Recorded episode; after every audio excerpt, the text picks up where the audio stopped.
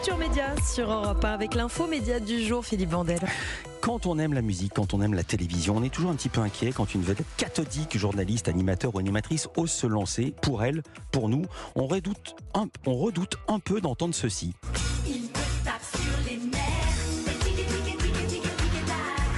Ouais, les plus mélomanes d'entre nous ont reconnu Sophie Favier ou alors cela.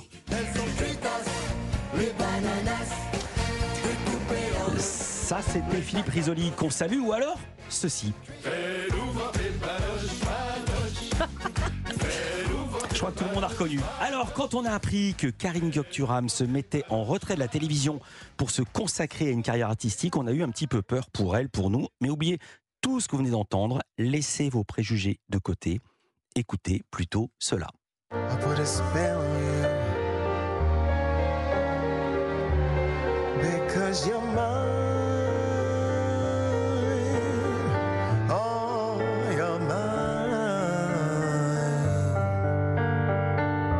On aimerait en, en entendre plus, mais vous êtes avec nous dans ce studio, on a envie de vous entendre parler.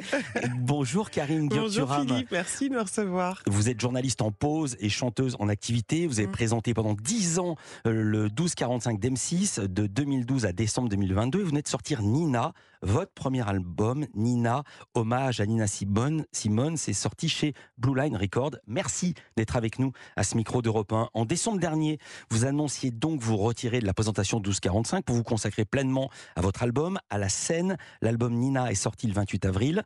La réception critique et publique est bonne, classé dans les cinq premiers en vente jazz. Mhm. C'est donné à très peu et à ma connaissance, c'est la première fois que ça arrive à une journaliste. et les amateurs de jazz, c'est plutôt des ayatollahs. Ah Euh, oui, ils pour sont... les convaincre, euh, c'est pas avec des paillettes qu'on les convainc. Non, C'est avec du son, de la chanson, de l'émotion, du trouble. ouais, tout à fait. C'est avec euh, du respect aussi pour Voilà. ce genre musical. On avez On s'aventure pas dans le jazz comme ça. du tout, du tout. Ils vous attendent tous avec un bazooka. Oui, surtout qu'on m'attendait pas. Ouais. Donc c'est encore pire. Faut pas les surprendre généralement. Mais euh, ça fait très longtemps que je fais du jazz en fait. Je faisais un chemin de discrétion, Mhm. euh, mais ça fait une vingtaine d'années que je fais des concerts, que euh, j'enregistre des chansons, que je fais des maquettes, etc. Il me semble une fois, peut-être que vous êtes le seul média sur lequel j'avais évoqué un concert que je faisais au Jazz Club Ét- Étoile. Je m'en souviens. C'était il y a trois ans.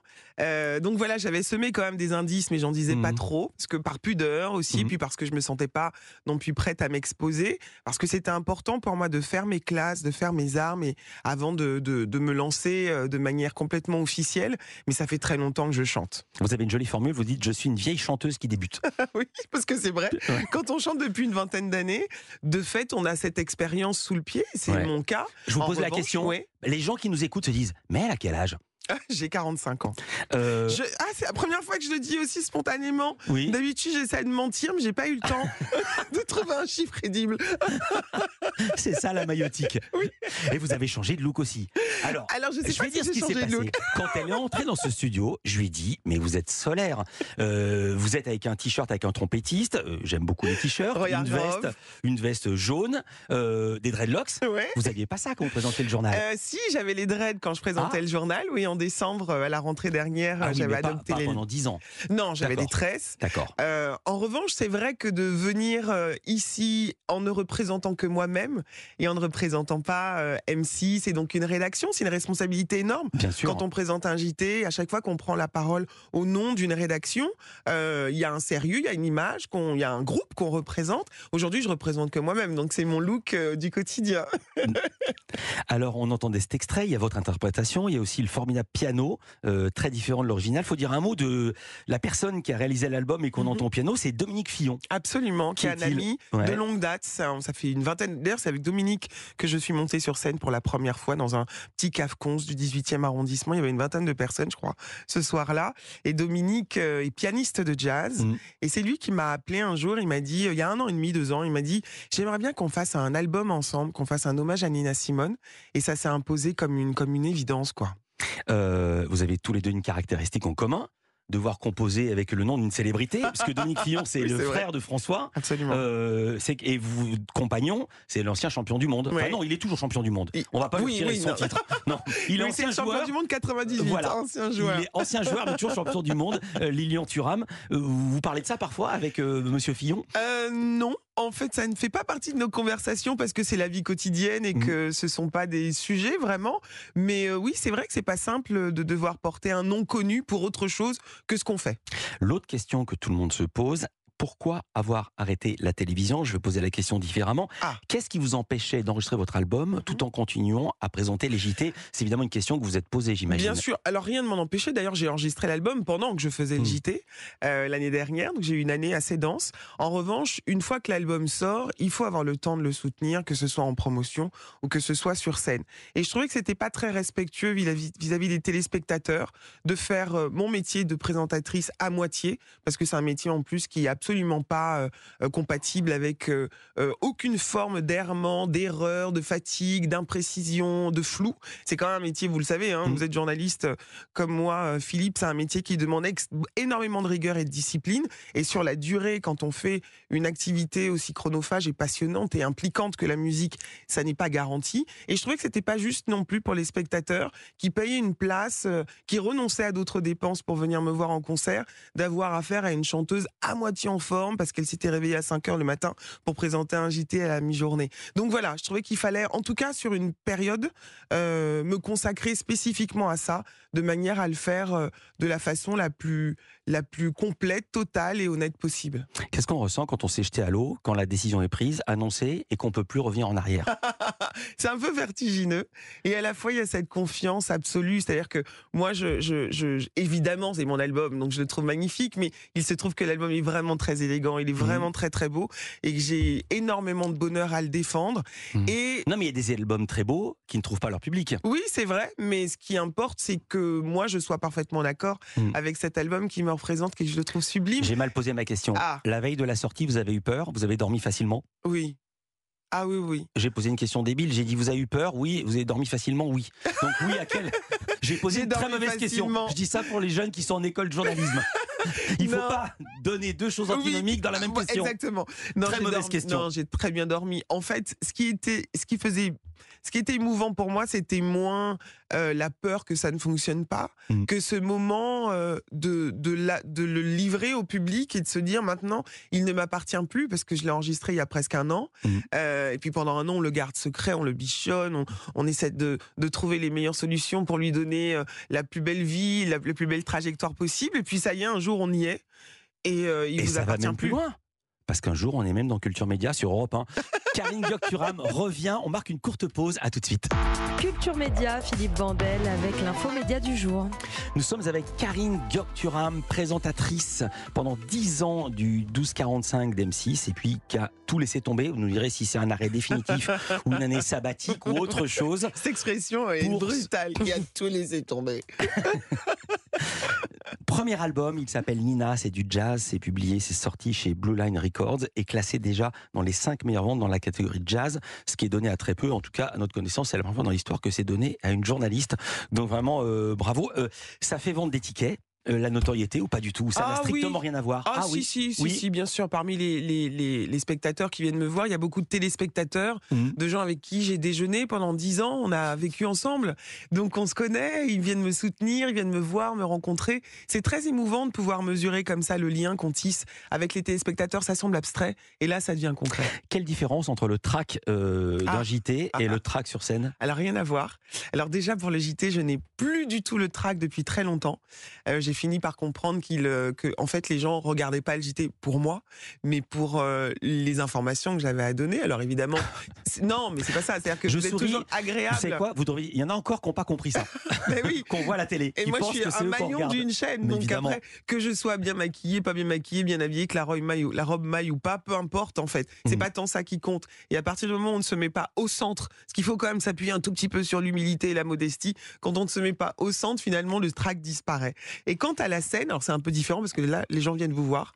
Mais aujourd'hui, là où j'ai pu avoir un track paralysant, Maintenant, j'ai un trac d'excitation. J'ai très très envie de monter sur scène et de partager ce moment-là avec les spectateurs. Donc c'est euh, c'est j'ai gagné au change en fait euh, entre le trac paralysant et le trac euh, le trac excitation. Avec un risque supplémentaire que vous avez pris sur scène, c'est que vous attaquez un Himalaya absolu, puisque votre premier album c'est un hommage à Nina Simone, immense musicienne, immense interprète. Pourquoi ce choix de l'Himalaya? Pourquoi pas commencer par le Puy de Dôme? Ah bah Parce qu'en fait, on s'est pas rendu compte. C'est un peu l'innocence euh, euh, l'insouciance de, de l'innocence et de la passion. Euh, en fait, pour, pour, très honnêtement, quand on s'est lancé dans cet hommage avec Dominique, on s'est pas du tout dit oh là là, on s'attaque à la Tour Eiffel, mais on se rend pas compte, etc. Pas du tout. Nous, on a fait ça avec euh, euh, la sincérité, l'authenticité de musiciens de jazz qui veulent rendre hommage à une à une légende Mhm. et surtout à un artiste, une artiste qui nous touchait. On s'est pas du tout dit qu'on touchait à une chapelle sacrée. Et pour le coup, dans le jazz, les chansons appartiennent à tout le monde. Il n'y a pas un standard de jazz qui n'est pas repris parce que un tel ou un tel l'a chanté. Avec Donc, une euh, voilà. dimension toutefois supplémentaire dans le cas de Nina Simone, et vous qui êtes journaliste, ça vous a pas échappé, c'est que c'est également un héritage militant. Mm. C'est une figure de la lutte pour le droit des femmes, du droit des Noirs aux États-Unis. Et votre album, c'est aussi un hommage à ce que Nina Simone représente pour la cause des femmes et des Noirs. Oui, c'est vrai, parce qu'elle a cette, euh, c'est tout ce qui me touche dans son personnage. C'est à la fois sa colère, c'est son son aspiration à ce que les choses changent, à ce qu'il y ait davantage d'égalité. Et Nina Simone, elle est porteuse d'un message très très beau qui est je n'ai pas ce que je mérite, mais je sais ce que je vaux. Elle, elle rêvait d'être la première pianiste classique noire, Mhm. et puis le racisme l'en a empêché. On est interdit de continuer les cours, enfin, ou de faire l'école qu'elle voulait Elle faire. n'a pas pu de entrer mémoire, au- à l'Institut Curtis de Ouais. Philadelphie, qui lui aurait permis d'avoir cette formation. Alors qu'elle avait le niveau, dans alors qu'elle avait le niveau, exactement. Et puis elle s'est accommodée de cette carrière de diva, mais c'est pas du tout ce dont elle rêvait. Et ce message-là, de se dire, j'ai pas ce que je mérite, mais je sais ce que je vaux, ça veut dire qu'est-ce que je mérite et donc qu'est-ce que je vaux? Donc c'est aussi euh, aller à la rencontre de soi-même. Ce que vous assumez, parce que dans le dossier de presse, il est précisé que vous avez été la première Noire à présenter un JT avec les cheveux Mhm. et vous dites si j'ai cette assurance aujourd'hui, c'est parce que je suis une petite fille de Nina Simone. Oui, Nina Simone, c'est une injonction à la liberté, à être soi-même. Et en fait, en la reprenant, parce que certains ont eu peur quand j'ai annoncé ça, on m'a dit oh là là, mais j'espère que t'es pas dans une imitation. Ah pas du tout, moi j'imite absolument pas Nina Simone, qui est inimitable. Mhm. Mais son, moi ce que je suis chez Nina, chez Nina Simone, c'est son injonction à être soi-même, à être authentique. Et c'est exactement ce que je fais. Euh, vous aviez d'autres modèles, Christiane Taubira, Audrey Pulvar, Anne Sinclair. Euh, Est-ce que vous pensez que votre parcours peut inspirer des petites filles aujourd'hui? Oh oui, certainement, mais je pense que tous les, tous les parcours sont inspirants. Moi, j'ai cité quelques-unes, là, vous citez quelques-unes des femmes qui ont pu m'inspirer, ou en tout cas qui ont pu me démontrer, en l'occurrence c'est le cas d'Audrey Pulvar, qui ont pu me démontrer qu'il était possible euh, de passer de l'autre côté de l'écran, ce qui, dans ma génération, n'avait pas été démontré jusque-là par une femme noire antillaise, en l'occurrence, donc qui euh, correspondait à un certain nombre de choses que je suis. Euh, et oui, j'ai des témoignages depuis très longtemps de jeunes femmes, euh, de jeunes hommes qui viennent me voir en me disant parce que vous êtes là, je sais que c'est possible euh, de réaliser ses rêves. Alors sans même passer de l'autre côté, moi de ma génération, il n'y avait pas de femme noire antillaise à l'écran. Ben voilà. Donc c'était encore pire. Euh, le jour de votre départ du 12-45, on était le 16 décembre dernier, vous aviez un petit message à faire passer, on écoute. Prenez soin de vous, de ceux que vous aimez et de vos rêves. Vous, aviez, vous avez des nouvelles des gens d'M6 Ah oui Vous avez annoncé une pause qu'en septembre, alors qu'en est-il? Alors, bah, pause jusqu'en septembre, en effet. Ah non, on est en lien euh, presque constant avec, euh, avec M6 et la direction d'M6. Donc, euh, non, non, moi, je suis toujours. euh, Et donc vous revenez M6 en septembre baby. à la présentation ah, je reviendrai à M6, ça c'est sûr, en septembre. ouais. À la présentation du 12-45 Probablement à la présentation du 1245 ou d'un programme qui en tout cas permettrait d'harmonieusement cumuler euh, une carrière de chanteuse et de journaliste. Ça, c'est une formule à trouver, mais en tout cas que je revienne à M6, c'est certain. Une quotidienne ou pas? Ah peut-être, je ne sais pas. Je n'en sais rien, Philippe Mm. Vandel. Ah, Je pose des questions. non, non, mais en tout cas, ce changé chez c'est que je reviens. Euh, Il y a autre chose qui a changé chez vous, votre nom. Vous appelez désormais Gyokturam. Euh, c'est assez étonnant parce que pendant longtemps, ça vous agaçait qu'on vous ramène toujours à votre liaison avec Lilian Thuram et maintenant, du coup, vous avez décidé de l'assumer. Mais c'est pas une liaison, surtout c'est mon mari, Oui, voilà. donc je ne peux que La liaison, je pense à les gens comme le trait d'union dans le nom. Et en fait, on l'évoquait assez peu parce qu'on a toujours été assez discret. Donc, je peux pas dire qu'on m'ait beaucoup, euh, euh, qu'on m'ait beaucoup questionné là-dessus. Je pense que les journalistes ont eu aussi cette euh, bienveillance et ce respect de se dire ils ne s'exposent pas, ils en font pas des tonnes, donc on va pas aller les chercher là-dessus. Et là, aujourd'hui, bon ben voilà, c'est mon mari, c'est mon, j'ai un nom composé, donc je l'assume pleinement. Euh, des concerts? Quand est-ce Ouais. qu'on peut vous voir alors? Alors, le. Moi, pro- j'ai deux dates. Le 10 juillet au Festival Jazz à Porquerolles. Oui, là encore, c'est Jackie. Terrasson. Ils ouais, prennent pas n'importe qui. Non, Jackie Terrasson. Qui euh, m'invite ouais. sur scène avec lui. il n'a pas invité Sophie Favier. voilà. Et le 15 juillet à Alençon au festival Les Échappées Belles. Absolument. Et à la rentrée, il y aura très certainement une tournée des clubs parisiens, clubs de jazz, donc Sunset, Duc des Lombards, Bal Blomet, et puis une cigale. Voilà. Une cigale, c'est la salle. hein. La, cig- oui, Voilà. la C'est pas la cigale. cigale ayant chanté tout l'été, se retrouve à fort dépourvu. Non, non, elle ne se retrouvera reprendra pas. son JT à M6 quand la brise fut venue. Non, non, c'est la cigale, la salle C'était un plaisir de vous Merci. recevoir, Karine Gokturam. Et je faire une petite confidence. Je vous ai jamais vue souriante comme ça. Pourtant, j'ai toujours été souriante. Je sais, mais on voit très bien quand le poids de la rédaction n'est plus là. Et c'est normal. C'était un plaisir de vous recevoir en Merci. direct. Culture Média continue, évidemment.